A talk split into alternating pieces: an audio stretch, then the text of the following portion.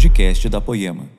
Sabe, igreja, eu ia ministrar nessa noite, eu estava com uma convicção, eu queria pregar, poxa, dia das mães, eu falei, vou ministrar sobre Maria, um grande exemplo de fé, uma mulher que decidiu confiar no Senhor, alguém tão extraordinário, quantas mulheres havia em Israel e ela foi escolhida, um exemplo de mulher de fé. Mas como eu brinco, a gente não, eu não prego o que eu quero, né? Então, eu quero falar hoje. Não é sobre Maria, Maria fica para um outro dia. Mas eu quero falar hoje para vocês sobre o manual para o fim do mundo. O nome dessa mensagem veio através uma conversa com um líder de ministério aqui, o Renan. E ele falou assim: Laden, tem dia que dá tudo errado, cara. Tem dia que o computador trava. Tem dia que acaba energia. Tem dia que é, é só pela graça. Quem ia ficar no ministério às vezes falta. Deu ruim, deu dor de barriga. Tem dia que dá tudo errado. Então é preciso fazer um manual para o fim do mundo. E sabe qual é o intuito nessa mensagem de hoje? É até o final dela construir o um entendimento e nos levar a realmente a entender com muita clareza quem é o nosso verdadeiro tesouro.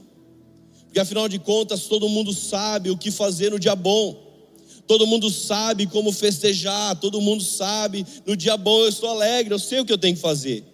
Mas poucos sabem o que fazer no dia difícil. Então a mensagem de hoje, ela tem como propósito trazer esperança, te preparar para os dias de tempestade. Daí você está aqui, você pode pensar, puxa lá, eu não, eu não quero ouvir sobre dias difíceis. Eu vim aqui para ser motivado, porque eu quero ter a certeza que eu tudo posso. Já sofri demais essa vida, eu, eu não quero sofrer mais. Eu quero as minhas vitórias. Aleluia. Ninguém fala aleluia nessas horas. Sabe, é muito bom chegar na igreja e ouvir 1 João 5,4: o que é nascido de Deus vence o mundo. Filipenses 4,13: tudo posso naquele que me fortalece. Provérbios 16, 3, consagra ao Senhor tudo que você tudo que você faz e os seus planos serão bem-sucedidos. Nós queremos ouvir isso. E são verdades da Bíblia. Mas nós temos a curiosa mania de associar alguns versículos apenas aquilo que queremos.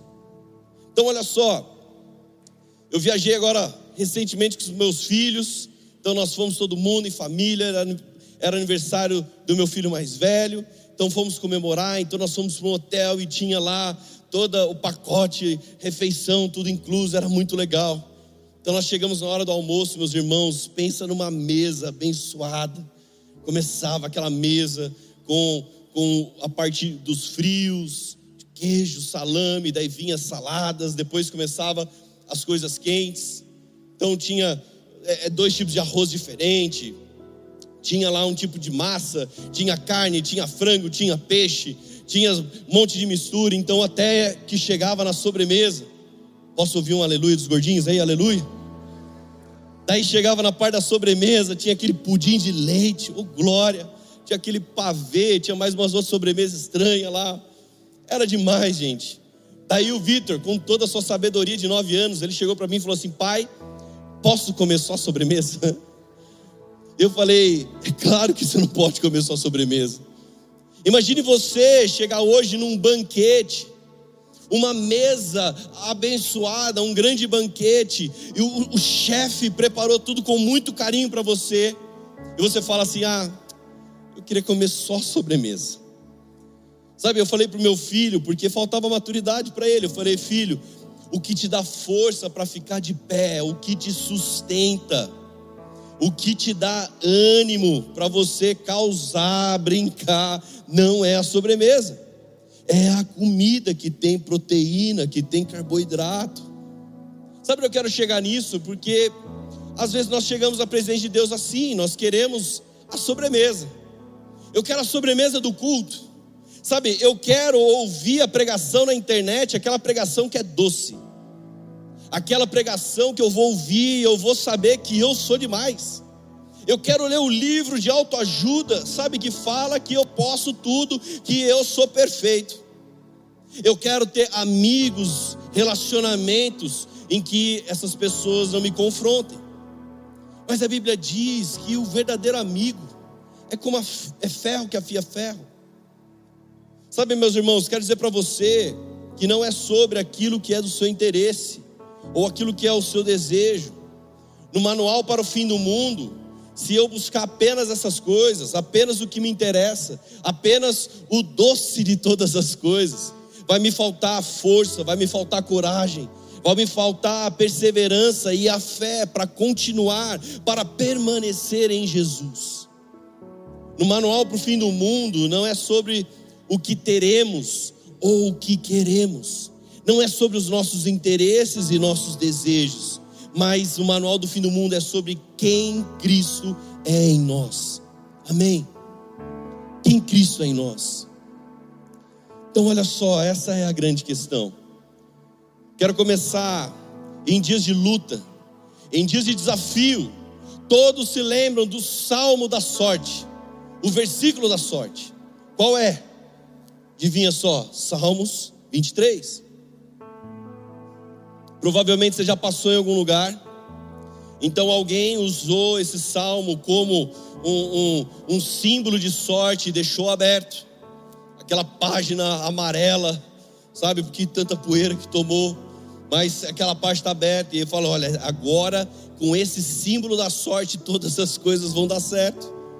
É bem provável que nenhum salmo seja mais conhecido como ele. E por quê? Porque ele nos dá coragem, confiança e esperança. Esse salmo expressa confiança na bondade de Deus. Como diz, eu li um escritor falando que ele é quando a trombeta de guerra dá lugar à flauta da paz. Então, toda vez que lemos Salmo 23, nós somos pegos com uma paz no nosso coração, que o Senhor está conosco. Amém? Então vamos ler Salmo 23. Sei que alguns não precisam nem acompanhar, já sabe de cor. O Senhor é o meu pastor, nada me faltará. Ele faz repousar em passos verdejantes, leva-me junto das águas de descanso, refrigera minha alma, guia-me pelas veredas da justiça por amor de seu nome. Ainda que eu ande pelo vale da sombra da morte, não temerei mal nenhum, porque tu estás comigo. O teu bordão e o teu cajado me consolam. Prepara-me uma mesa na presença dos meus adversários Unge-me a cabeça com óleo, o meu cálice transborda. Bondade e misericórdia certamente me seguirão todos os dias da minha vida e habitarei na casa do Senhor para todo o sempre. Amém. Ah, o Salmo 23 é incrível. E o Salmo 23, ele já tem a grande chave, o grande segredo, já no versículo 1. O Senhor é meu pastor, nada me faltará. Então significa que Ele vai me dar tudo. Será que é isso? Por quanto tempo talvez nós interpretamos o Senhor é meu pastor e nada me faltará, ou seja, se Ele é meu pastor, eu vou ter todas as coisas que eu preciso. Como eu tenho o Senhor como meu pastor, eu vou ter todas as coisas. Então você está lá, sabe, na sua casa, e você fala, puxa, eu estou precisando de tal coisa e o Senhor é o meu pastor, e nada me faltará. Então você olha aquela propaganda, alguém colocando o produto, você precisa ter isso. Todas as pessoas já têm, todas as pessoas já compraram, e você fala, eu também preciso, eu vou lá comprar, e você parcela o meu desejo, minha vida. E depois de alguns dias chega na sua casa aquilo que você tanto queria, a TechPix. Aleluia. A nossa TechPix é muito velha, né? Não, você financiou o meu iPhone, minha vida meu iPhone 15, eu, sabe, eu precisava ter, pastor. Não lançou, mas eu já estou pagando desde já. Porque eu preciso ter, porque o Senhor é meu pastor e nada me faltará. Às vezes a gente tem isso. Assim como o Leandro falava, alguém chega numa concessionária de carro, começa a colocar o pé nos carros assim. Por quê? Porque a palavra diz onde eu colocar a sola dos meus pés. Alguém faz isso. E o Senhor é o meu pastor, nada me faltará. Mas é interessante que no hebraico, a expressão nada me faltará, ela não se refere ao que ele pode dar, mas ela se refere a quem ele é. E aqui muda todo o contexto, aqui muda todo o entendimento. O Senhor é meu pastor e nada me faltará, então Ele vai me dar todas as coisas? Não. O Senhor é o meu pastor e Ele não me faltará. Ele não me faltará. O sentimento do salmista não é para glorificar o pastor por aquilo que ele pode dar, mas é glorificar o pastor por aquilo que ele é. Então Davi, ele não seguia Deus esperando o que, o que viria, mas Davi adorava Deus por algo que já veio. Meus irmãos, a gente pode ler Salmo 23 desejando coisas, mas o verdadeiro intuito é você ler sabendo que ele já veio, sabendo que ele é o nosso tesouro, a presença dele é o tesouro verdadeiro. O Senhor é o meu pastor e nada me falta, porque ele já está comigo. Eu, eu não preciso de mais nada se eu já tiver o Senhor como pastor. Ele é a nossa própria provisão. Ele é, a, a, a, não é sobre a necessidade das coisas, mas é sobre eu ter o Senhor comigo. É Ele que traz alívio. Vamos falar a verdade, algum dia nós já procuramos alívio, sabe, dos dias difíceis, dos dias de luta, nós procuramos alívio em coisas, procuramos alívio em lugares, procuramos alívio em pessoas, mas nada disso preencheu, nada disso trouxe paz, nada disso. E sabe por quê? Porque só Jesus é o nosso pastor.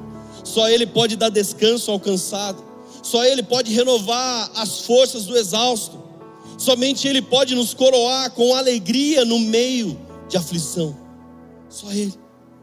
Meus irmãos, é, é, é conflitante para uma natureza humana você olhar para alguém e você sabe a vida da pessoa, você sabe o quanto está difícil, você sabe quantas lutas aquela pessoa está passando, mas você olha você vê um sorriso e alguém, e alguém declarando que o Senhor é o meu pastor e ele não me faltará. Eu lembro quando, antes de conhecer Jesus, eu ia cortar o cabelo lá no salão do Leandro. E eu sabia um pouco da história, sabia o que estava acontecendo, sabe, com, com, o irmão do Leandro, e, e vendo tudo aquilo, chegava a pastora Cida. Jesus é bom, Jesus é bom. E às vezes eu pensava, essa mulher deve ser louca, gente. Olha o que está acontecendo com a vida dela. Quantos talvez já teriam desistido, quantos alguém estariam reclamando, amaldiçoando, sei lá o que, mas ela continuava dobrando os joelhos, orando, declarando: O Senhor é bom, o Senhor é meu pastor e nada me falta. Eu já tenho o Senhor, eu entrego a vida dos meus filhos a Ti, Jesus. É difícil entender isso, não é mesmo? Deus nos dá coisas? Claro que dá. Mas no manual para o, fundo, manual para o fim do mundo, Deus não é o trampolim para que eu e você venhamos alcançar o que, o que tanto desejamos. Nesse manual fim do mundo, ele não é o trampolim, ah, eu estou querendo isso, então eu vim para a igreja, porque eu estou querendo isso, né, pastor? Sabe como é que é? Eu estou querendo casar, então eu vim para a igreja. Já vi um monte de gente vir para a igreja, daí Deus abençoa com uma varoa, daí o cara abandona Jesus depois. Não, já consegui o que eu queria. Isso é terrível. Deixa eu falar uma coisa para você: a maior e mais congestionada prisão do mundo, sabe onde ela está? Qual país ela está? Para saber. É, é, lá na não sei que país, é lá não sei na onde. A prisão maior, mais congestionada é a prisão do querer. É aquela que habita na natureza humana. Nenhuma prisão é mais populosa, nenhuma prisão é tão opress, opress, opressiva e nenhuma é tão permanente como ela. Ela não tem saidinha, meus irmãos, ela não tem regime semiaberto. Muitos ocupantes dela não conseguem sair, não conseguem ser soltos. Mas todos querem uma coisa.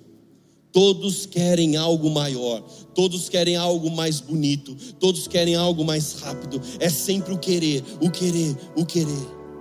Sabe onde eu quero chegar nisso? É quando você coloca a sua felicidade em algo que você ainda não tem. Ah, então quando eu vou ser feliz, pastor? Sabe quando? Quando eu vou estar bem com Jesus, pastor? Olha, quando eu for promovido no meu cargo. Quando eu sair da minha empresa X e entrar na outra, eu vou estar feliz, pastor, quando eu comprar o carro do ano. Eu vou estar feliz quando eu comprar a minha casa própria. Eu vou estar feliz quando eu trocar dessa mulher desgraçada que me persegue. Eu vou estar feliz quando eu tiver um cargo na igreja para eu dizer, olha, agora eu sou fulano de tal na igreja e agora eu posso começar o meu ministério. Quantos colocam isso? Sempre algo a mais, porque aquele a mais é o que vai me fazer feliz. Essa semana eu ouvi sobre uma mulher nos Estados Unidos que ela se identificava como deficiente visual. Ela se identificava como deficiente visual e ela queria ser tratada como deficiente visual. Então as pessoas falam: não, mas você não tem problema. Imagina você está lá na fila do mercado, alguém chega, dá licença, sou deficiente visual. Você falou, Se falar isso perto do meu pai, então, eu não posso contar a história do meu pai, mas enfim. Quem deu risada sabe como é que é. Mas, sou deficiente visual, eu quero ser tratado como. Então, com o tempo, aquilo era o alvo da vida dela, então ela começou a pingar um produto de limpeza, um produto químico nos olhos. E depois de um certo tempo pingando, ela realmente ficou cega. É lógico que por trás disso tem muitos transtornos, né? Mas enfim, eu estou falando para vocês que ela alcançou o que ela tanto queria. Ela realmente ficou cega. Eu fico imaginando a minha avó, que já faleceu, minha avó, ela perdeu a visão ao longo da vida dela. Eu fico imaginando ela ouvindo uma história como essa. O quanto ela gostaria de voltar a ver no final da vida dela. E alguém resolve tirar a própria visão. Alguém, alguém resolve falar: eu, eu me identifico como deficiente visual e eu quero ser assim. Eu quero dizer, meus irmãos, é que só o Senhor satisfaz os anseios da nossa alma.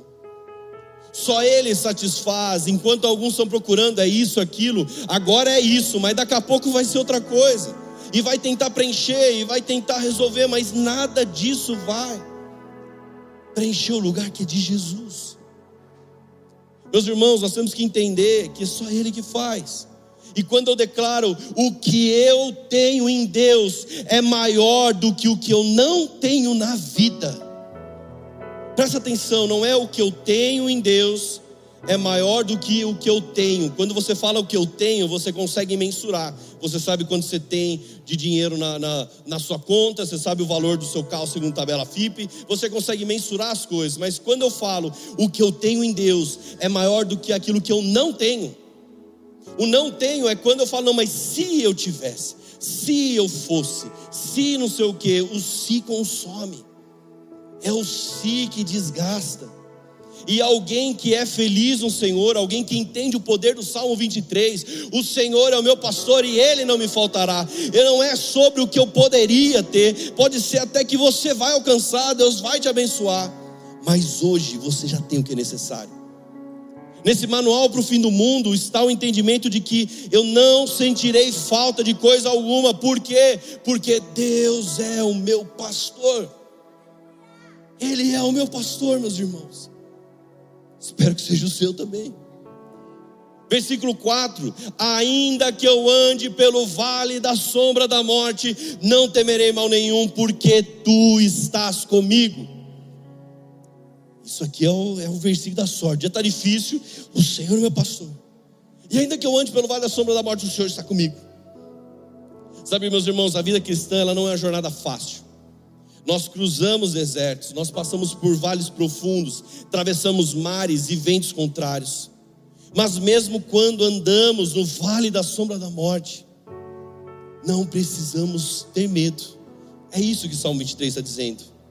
Não é porque nós somos fortes, não é porque, sabe, ah, vai dar tudo certo, Jesus é bom e não sei o quê, eu sou forte, eu consigo. Mas é sobre verdadeiramente um nível de confiança do fato de quem está conosco.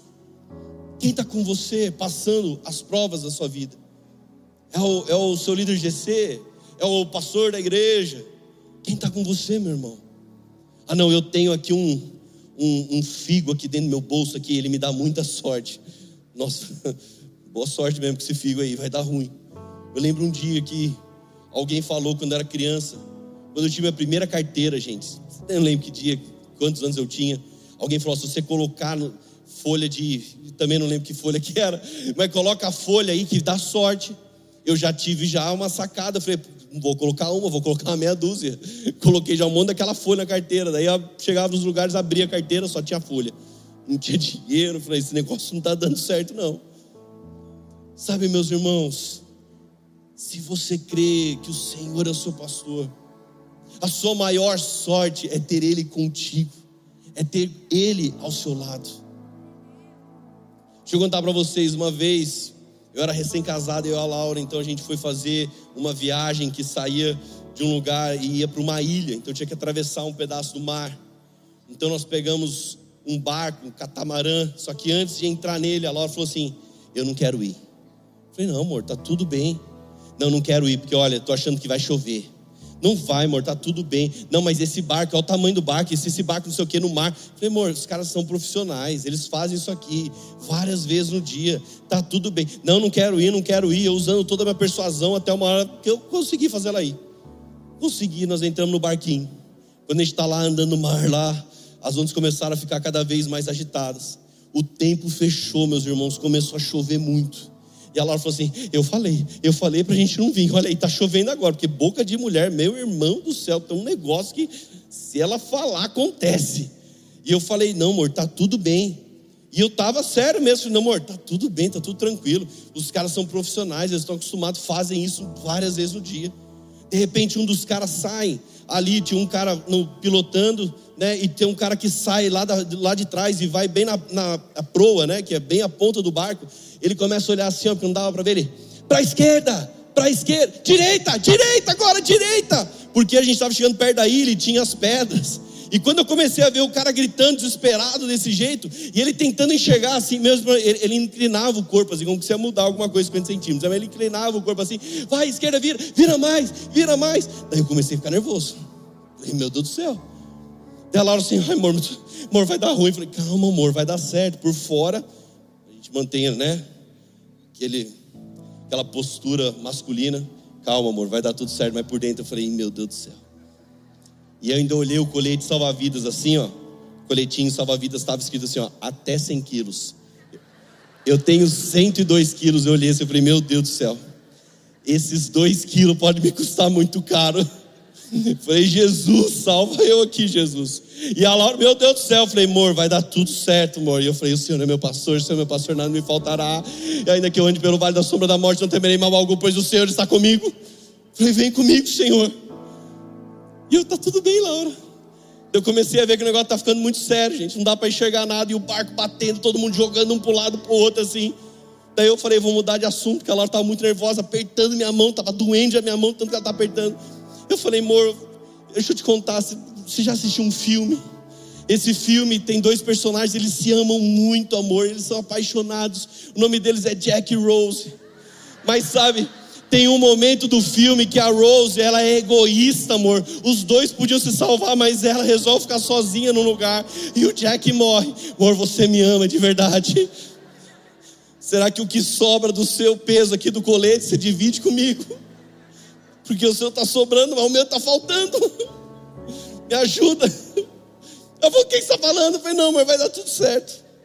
Aí a gente chegou lá na ilha, todo mundo barco, alguém está fazendo sinal, outro está benzendo, estava quase lambendo a terra. Daí o cara lá, os dois caras que estavam no barco, falou assim: Nossa, mano, achei que hoje ia dar ruim, hein? Eu falei assim pro cara: falei, Eu também. Ainda bem que eu tenho promessa. Ó, oh, já tem que ser crente. Eita, Aramanaias. Meus irmãos, eu só lembro de sacar Salmo 23, o Senhor é meu pastor, nada me faltará. Vamos lá, Senhor. Ainda que eu ande pelo vale da sombra da morte, não temerei mal algum. Mas a verdade é que é difícil passar dias assim. É muito difícil, você já começa a pensar, você já começa a querer se arrepender dos pecados. Você fala, meu Deus, é hoje, chegou, chegou minha senha. Fala, Senhor, me ajuda. Agora tem um fato muito interessante Spurgeon diz que é digno de destaque que não é o vale da morte, mas é o vale da sombra da morte. Pois a morte, em sua essência, foi afastada, permanecendo só a sombra. Uns dizem que quando a sombra tem que haver luz em algum lugar, e eles estão certos. A morte fica ao lado do caminho no qual temos que viajar, e a luz do céu que brilha nela lança sombra em nosso caminho. Meus irmãos, começa a olhar esse salmo de forma diferente. É o sombra, é o vale da sombra da morte. Alegremos-nos, porque se é sombra, meus irmãos, há luz do outro lado. E nós não podemos ter medo da sombra, porque não é a sombra que vai deter o caminho do homem não é a sombra que vai nos paralisar, e nós aceitamos o poder da sombra quando nós ficamos com medo, estagnados. Deus fala: Vamos lá, filho, se move. E você fala: Não, não, mas olha, olha essa sombra. A sombra de um cachorro não pode nos morder, a sombra de uma espada não pode nos ferir, a sombra da morte não pode nos matar. Então, meus irmãos, não tenham medo. A Bíblia diz em Atos 27, um momento em que Paulo está, sabe, prestes a naufragar, acho que ele estava indo para essa mesma ilha que eu, devia ser. Então todo mundo ali com medo e simplesmente um anjo aparece para ele e fala: Não tenha medo. Não tenha medo. Fala para o irmão que está ao seu lado: Não tenha medo. Nós enfrentamos tempestades na nossa vida, mas nós temos a presença do anjo do Senhor. Enfrentamos as fornalhas acesas, mas temos também o quarto homem para aplacar o poder do fogo. Somos jogados na cova dos leões, mas temos o anjo do Senhor fechando a boca dos leões. Então, meus irmãos, sabe o que eu quero dizer para você? Deus não nos livra dos problemas, mas nos problemas. E às vezes a gente está orando, Deus, eu não quero passar por isso. Deus está falando, vamos lá, filho. Eu quero te livrar, é durante o problema, é no problema. Eu não quero, Deus, eu quero a vida perfeita, eu quero que porem saltitantes, eu quero que tudo dê certo. Deus está falando, eu não vou te livrar dos, mas eu vou te livrar nos. E sabe por quê? Porque quando Ele nos livra nos problemas, nós podemos reconhecer que Ele sim é a nossa maior riqueza. A maior riqueza que eu tenho no problema, meu irmão, não é a sua capacidade, a sua, as armas que você tem para lutar, a sua força, o seu dinheiro, o seu network. Não é a maior riqueza que você tem, é a presença do Senhor com você. Será que nós conseguimos sair desse culto nessa noite declarando: Eu já tenho tudo, a presença e a essência, a minha riqueza já está comigo, então o vale da sombra da morte pode vir. Eu já tenho tudo. Meu irmão, quando você faz isso, o inferno treme, meus irmãos. Quem Deus é para você? Quem é? Ele é a sua riqueza nas nossas crises, dificuldades, sabe, dores, tudo isso tem que nos impulsionar para esse reconhecimento. A Bíblia nos diz que Jó, segundo o próprio Deus, ele era um homem íntegro, correto, que temia Deus e não se desviava do mal. Mas em um momento de tantas tribulações, sabe, ele dá uma, um momentozinho de crise, ele dá uma questionada com Deus. Começa a questionar, talvez eu e você já fizemos isso. Deus, por que eu? Deus, eu estou fazendo isso, aquilo, por quê? Quantas pessoas, quando to, tomar uma decisão em Jesus, eu quero viver os seus propósitos, Senhor, a vida começou a apertar. Puxa Deus, mas justamente agora.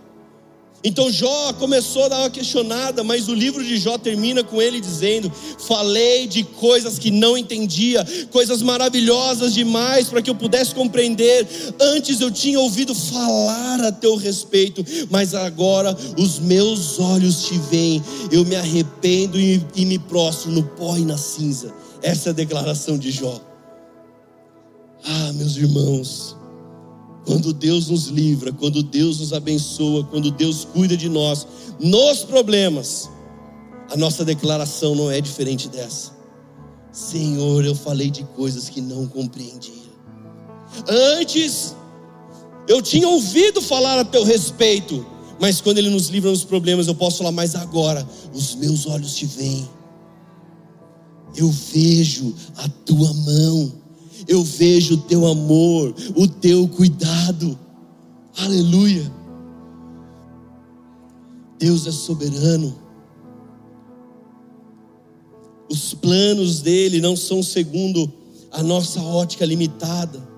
Muito menos eles são moldados segundo ao padrão do mundo ou por vãs filosofias. Os planos dele não têm nada a ver com os sofismas desse mundo. Por isso, o manual para o fim do mundo é a nossa resposta, é, é, é, é aquela que declara onde está o nosso maior tesouro, e não na forma natural de responder aos problemas da vida.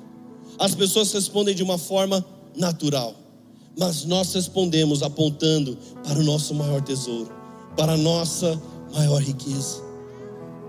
A Bíblia diz, Colossenses 2, versículo 8 Cuidado com a resposta para o mundo. Diz assim: tenham cuidado, para que ninguém os escravize a filosofias vãs e enganosas, que se fundamentam nas tradições humanas e nos princípios elementares deste mundo e não em Cristo. Paulo ele está aqui não condenando a filosofia, ele nem está falando aqui contra uma vida, sabe, é, é, é baseada simplesmente, na verdade, perdão, ele está falando contra uma vida baseada nos ideais e nas experiências humanas. Mas o ponto aqui é que a condenação que ele diz é sobre o ensino que acredita a humanidade a solução dos problemas e não a Cristo. Quando nós apontamos algo natural para a solução dos problemas, meus irmãos, para os problemas da vida, nós estamos caindo nessa passagem. E nós temos que acreditar a Cristo. Temos que acreditar a Ele. O Leandro postou essa semana um, um Twitter de uma frase do, do DJ Bauman, dizendo que na autoajuda, diz que você é suficiente. Mas na Bíblia, ela diz que você não é suficiente, que Deus é suficiente. Na autoajuda, diz que acredite em si mesmo. Mas a Bíblia diz: negue a si mesmo, acredite em Deus. A autoajuda diz: siga o seu coração. Mas a Bíblia nos diz que temos que ter um novo coração, e nós temos à medida que seguimos Jesus. A autoajuda diz: viva a sua verdade, mas a Bíblia nos fala que Jesus é a verdade. Amém. Cuidado para no fim do mundo olhar para o seu raciocínio, a sua lógica e querer simplesmente entender a Deus, limitar a Deus, ou ainda pior, argumentar com Deus. Deus, olha, veja bem, eu acho que os seus planos estão errados. Eu acho que o senhor devia fazer isso dessa forma, isso daquela forma. Talvez você não falou assim, talvez eu não tenha falado com essas palavras, mas algum dia eu falei, puxa Deus, eu podia ter feito isso de, de outra forma. É o argumento que nós levantamos. Então, meus irmãos, a resposta, a resposta para os problemas está em Cristo em nós. As armas que lutamos nessa guerra são armas espirituais. Olha só, nós acabamos de passar por um tempo de pandemia e de verdade, alguns sobreviveram a esse tempo, presos dentro da sua casa, com medo. Sobreviveram. Mas outros usaram esse tempo para alinhar a sua casa. Outros usaram esse tempo para construir um verdadeiro altar nela. Outros usaram esse tempo para botar ordem e em muito caos que existia na vida particular, na vida pessoal, na vida da família. Que eu quero dizer é que os dias difíceis, eles podem nos levar a viver com medo, eles podem nos levar a viver longe de Deus. Mas eu estou falando aqui com homens e mulheres tementes ao Senhor, que eles têm que entender que nos dias difíceis, os dias de ventania, os dias de tribulação, fazem parte de um processo que nos impulsiona para mais perto de Deus, fazem parte dos dias que nos fazem voltar à ordem espiritual. E qual que é a ordem espiritual? Aqui nascemos para o louvor da glória de Deus. Esse, esse é o seu propósito. Essa é a ordem espiritual. Nós temos que entender esse papel que é o louvor da glória de Deus. E isso só acontece para aqueles que vivem segundo o seu reino, segundo a, a vontade de Deus. É o manifestar da presença do Senhor, é ser luz no meio das trevas, é carregar a esperança e as boas novas por onde passar. É para isso que estamos aqui. Gente, outro dia eu fui, recentemente estava lá, fui, falei, vou na academia hoje. Já era um milagre já. Eu já vou pouco. Daí quando eu vou, eu chego lá, eu começo a treinar. Logo no começo, primeiro exercício. Daí um cara do lado fazendo exercício falou assim: Você não fez o casamento do fulano e da fulana? Eu virei, oi, tudo bem? Fiz, cara, casamento deles, é. Ah, foi legal, eu acho, né? O que, que você achou? Não, foi muito bom. É, assim, eu, eu, eu não sei se você é pastor, se você é padre, ancião. Não, ancião não, né, tio? Eu, eu, tô tão velho assim também não. Falou assim: Mas quando você lembrar, você ora por mim? Estou passando por umas lutas. Eu falei assim, cara, eu não vou lembrar não. Então vamos orar agora. Ele, agora? Aonde? Eu falei, aqui mesmo. Daí meu irmão tá lá, eu lá. Eu, quando ele começou a falar, eu pensei, já era meu treino, já não, já não vem nunca. Quando eu venho, já vou perder o treino. Mas tô lá eu lá orando por ele. Tá os caras passando lá, lá os caras bombados lá, o outro solta o peso, o outro grita, e eu lá orando pelo cara. Alguém passou e falou assim: Nossa, que estranho aqueles caras ali. Se alguém pensou, será que se ele orar, o cara fica mais forte, levanta mais peso? Meu irmão, a gente não pode perder um segundo sequer. Aquele cara estava clamando para a solução dos problemas dele. Deixa eu te falar uma coisa: os problemas dele não sou eu, os problemas dele não é a minha oração, mas eu sei que aquele que ele precisa está junto comigo. Eu sei que aquele que ele precisa está comigo dentro da minha vida. Nós carregamos a esperança, nós carregamos as boas novas, e a sua vida é para o louvor da glória de Deus. O diabo pode ter tentado roubar isso, meu irmão, ele já pode ter mentido para você, mas você tem que sair daqui sabendo que Cristo é o seu tesouro.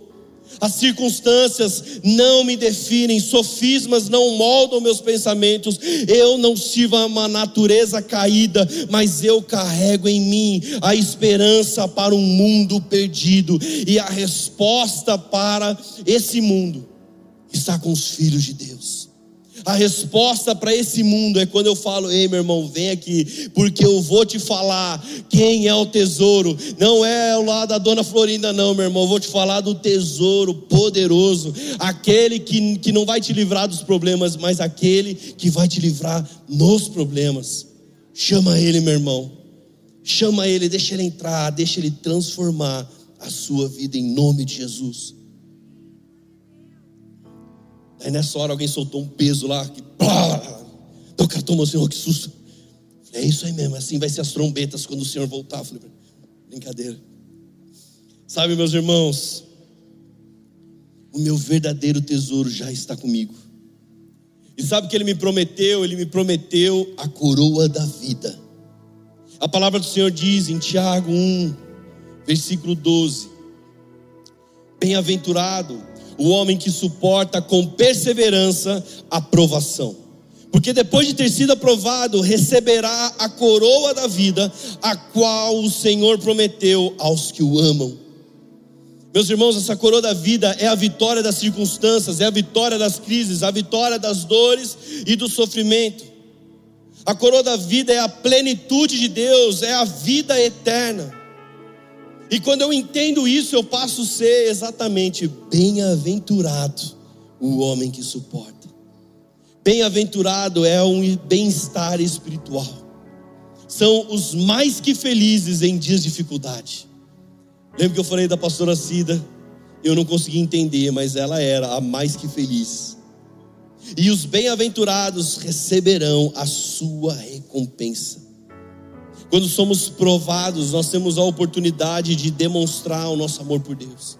A felicidade celeste, ela é fundamentada na fé e na obediência à palavra de Deus, que gera a felicidade capaz de resistir aos momentos mais difíceis da Bíblia, da vida, perdão. A Bíblia vai dizer depois em 2 Coríntios 14, 17, rapidamente citando, que a nossa leve e momentânea, presta atenção, nossa leve e momentânea tribulação produz para nós eterno peso de glória. Ah, meus irmãos, a nossa leve e momentânea, o fato de sermos provados, nos capacita não apenas para recebermos uma recompensa futura, mas também nos equipa para sermos usados por Deus agora. Agora. Gente, não falta pessoas hoje na internet ah, que não estão sendo provadas, que estão ali na vida toda perfeita, falando: olha, não sei o que, faça isso, aquilo que vai dar certo. E Deus está querendo levantar você mesmo, que está sendo provado, desafiado. O dia que você fala, Deus, eu não aguento mais, eu vou desistir. Eu já pensei em desistir também, meu irmão.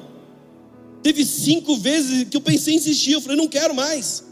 Daí passou essa semana, eu falei, não, agora eu estou junto de novo, vamos lá. Às vezes você pensa em toda hora e Deus fala, vamos lá, estou com você. Você não vai temer mal algum. Sabe, antigamente tinha um processo utilizado para que, que, os grandes construtores eles usavam para definir a árvore que iria ser usado como mastro principal de um navio. Eles tinham um processo em que para eles escolherem o mastro de navios de guerra, navios mercantes, eles subiam a uma mais alta colina. Eles pegavam aquela, eles identificavam uma árvore, olha, essa árvore tem potencial. E qual seria o caminho mais fácil? Você encontrar uma árvore potencial e você corta, leva ela. Mas o processo dos grandes construtores não era esse. Ele subiu no mais alto a colina, e por quê? Na mais alta colina é onde o vento é mais forte, é onde o vento bate mais forte. Então, sabe o que eles faziam? Eles cortavam todas as árvores ao redor daquela árvore escolhida. Sabe por que eles faziam isso? porque as árvores em volta protegiam aquela árvore da força do vento. Então, quando eles tiram as árvores ao redor, os ventos batiam direto contra aquela árvore, na mais alta colina. E com o passar dos anos, com os fortes açoites do vento contra aquela árvore, elas cresciam e se tornavam ainda mais fortes, até que finalmente estavam suficientemente fortes e firmes para se tornar o mastro principal de um navio. Elas eram provadas. E meu irmão, se você escolhe uma árvore, sabe, talvez visualmente ela tá bonita, visualmente ela tá legal. Mas quando eles tiravam tudo ao redor e deixavam o tempo passar, eu tenho certeza que algumas árvores, quando eles voltavam, tinham caído, não aguentaram a força do vento.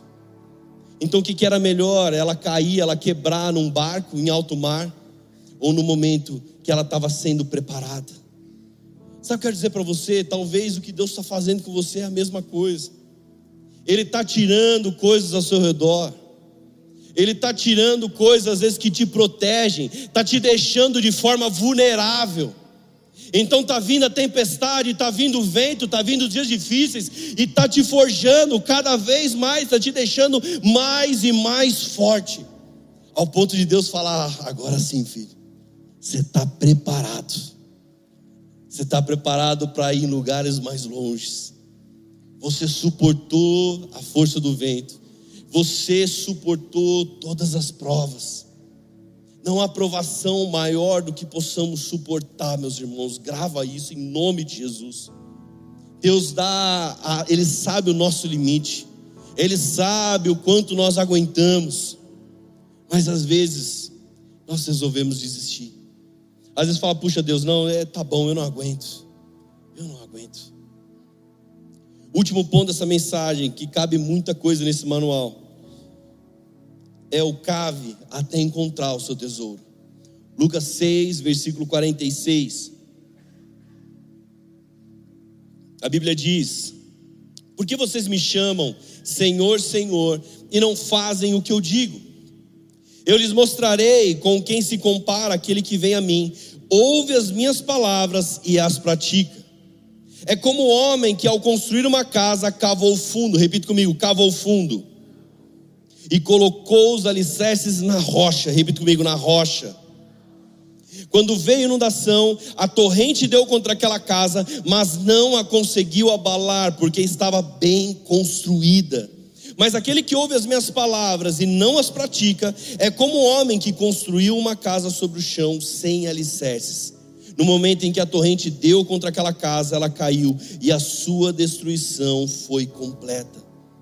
Primeira coisa que nós temos que entender é que ele não disse que aquele que constrói a sua casa, em outras versões na areia, aquele que constrói sua casa sobre a areia, ele não está falando que são os ímpios os hereges, não está falando que são endemoniados, está falando que são os insensatos. Então essa palavra ela pode ser para mim e para você, que se ouvimos e não praticamos, esse será o resultado. Meus irmãos, dentro da igreja tem muita gente ouvindo a palavra, mas não necessariamente tem muita gente praticando. Alguém está preocupado, ah, pastor, sabe o que aconteceu? O irmão lá da sua igreja fez tal coisa errada, mas eu nunca disse que todo mundo que está lá está tá praticando. Eu espero em nome de Jesus, amém? Fala assim, eu vou praticar todas as palavras. Ninguém falou. Eu vou praticar todas as palavras em nome de Jesus. Sabe por quê? Porque essa é a parábola do prudente e do insensato. E eu declaro homens e mulheres prudentes. A olhos desatentos, essas duas casas eram iguais. A diferença não estava naquilo que era visto pelos homens, mas aquilo que era visto por Deus. Porque vamos lá, igreja, o que é a rocha? A rocha eterna é Jesus. E a verdade é que alguém fez a diferença. Alguém falou: peraí, eu vou cavar fundo. As casas podem ser iguais, mas elas não têm a mesma base. O efeito não é visual, quem olha não vê a diferença, mas na construção alguém teve que cavar e cavar até achar a rocha. Então, quando encontra a rocha, achou os alicerces da sua casa. Aí pode pôr terra por cima. Talvez alguém vai estar ali nem vai ver. Está em oculto. A verdade é que o secreto de um existe, enquanto o secreto de outro não existe. Alguém construiu algo com uma aparência boa, sabe? A, a, alguém resolveu falar: eu vou construir, vai ser bonitinho, vai ser legalzinho, mas não cavou até achar rocha. Cavar fundo, fala de edificar algo no secreto. E nós vivemos tempos em que as pessoas estão vivendo para a aparência. Nós vivemos tempo que não importa, não importa se eu vou achar rocha ou não, eu vou construir um ministério de boa aparência. Eu vou ministrar, sabe, uma coisa muito legal que todo mundo vai gostar. Eu vou construir algo, sabe, eu vou me preocupar com a fachada, com a tinta na parede, vou me preocupar com os acabamentos, o revestimento. Mas o que Deus quer é saber qual é o seu alicerce, filho sobre o que você está construindo. Continua cavando, não para, continua cavando, tira a terra, continua tirando até achar a rocha. O que garante a casa é o que está debaixo dela. O que garante o seu casamento em dias difíceis é o propósito sobre o qual ele foi feito uma aliança o que garante a nossa família, o que garante a sua empresa, o seu trabalho, a sua vida, é sobre o que você construiu ele. Essa semana um irmão chegou e falou assim: Pastor, eu tenho orado muito por um abrir uma empresa. Eu falei, glória a Deus. Qual dica que você me dá? Eu falei assim: olha, todo negócio é necessário um monte de expertises no meio. Você precisa manjar disso, daquilo, daquele outro. Mas eu vou te contar o primeiro passo. O primeiro passo para uma empresa é qual que é? Meu irmão, começa a cavar. Constrói a sua empresa sobre a rocha que é Cristo. Não para, não para de cavar enquanto você não encontrar a rocha. E quando você encontrar ela, você constrói debaixo do princípio, debaixo dos valores. Faça a sua empresa sobre a rocha eterna. Não seja um insensato. Meus irmãos, a sua vida não, é, não pode, ela não é construída sobre algo frágil. E é interessante que a Bíblia diz que a casa na areia, a casa na rocha, elas sofrem a mesma investida. Só que a que tem secreto se mantém constante, porque tem alicerce. Ela tem algo que ninguém está vendo, mas Deus enxerga no secreto e o recompensa. Muitos são inconstantes por não se manterem assim. Então, meus irmãos, no manual para o fim do mundo, cave até achar a rocha. Cave até achar a rocha. E sabe que interessante? Essa responsabilidade, ela não pode ser transferida. Talvez você em algum momento pense: puxa, olha, eu vou pedir para o meu pastor cavar, eu vou pedir para minha esposa, meu marido, eu vou pedir para o meu líder de GC. Mas, meu irmão, cavar até a rocha é o termo que eu gosto muito: é faça você mesmo. Só você pode cavar, só você pode arrancar a terra do meio do caminho e achar a rocha que é Jesus. Você crê nisso? Você pode ficar de pé.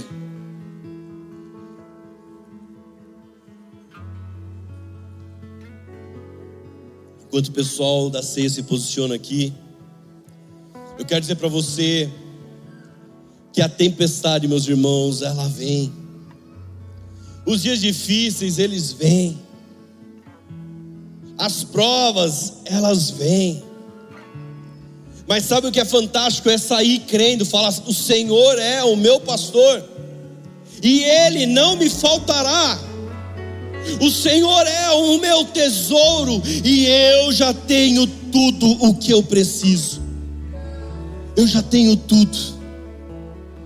Que nunca nos falte um caminho para arrependimento. Que nunca nos falte um caminho para declarar a soberania nele. Que nunca nos falte um caminho para declarar a nossa dependência nele. Pois o Senhor, Ele é a nossa resposta. Não é sobre os nossos achismos, não é sobre a minha argumentação, mas é sobre os verdadeiros bem-aventurados, os mais que felizes, que independem das circunstâncias exteriores que estão declarando: O Senhor é o meu pastor e ele não me faltará. A minha casa é construída sobre ele, o meu trabalho é construído sobre ele, a minha empresa é construída sobre ele, os meus filhos são alicerçados no Senhor. Então a tempestade pode vir, o vale da sombra da morte pode vir, porque eu já tenho o meu maior tesouro.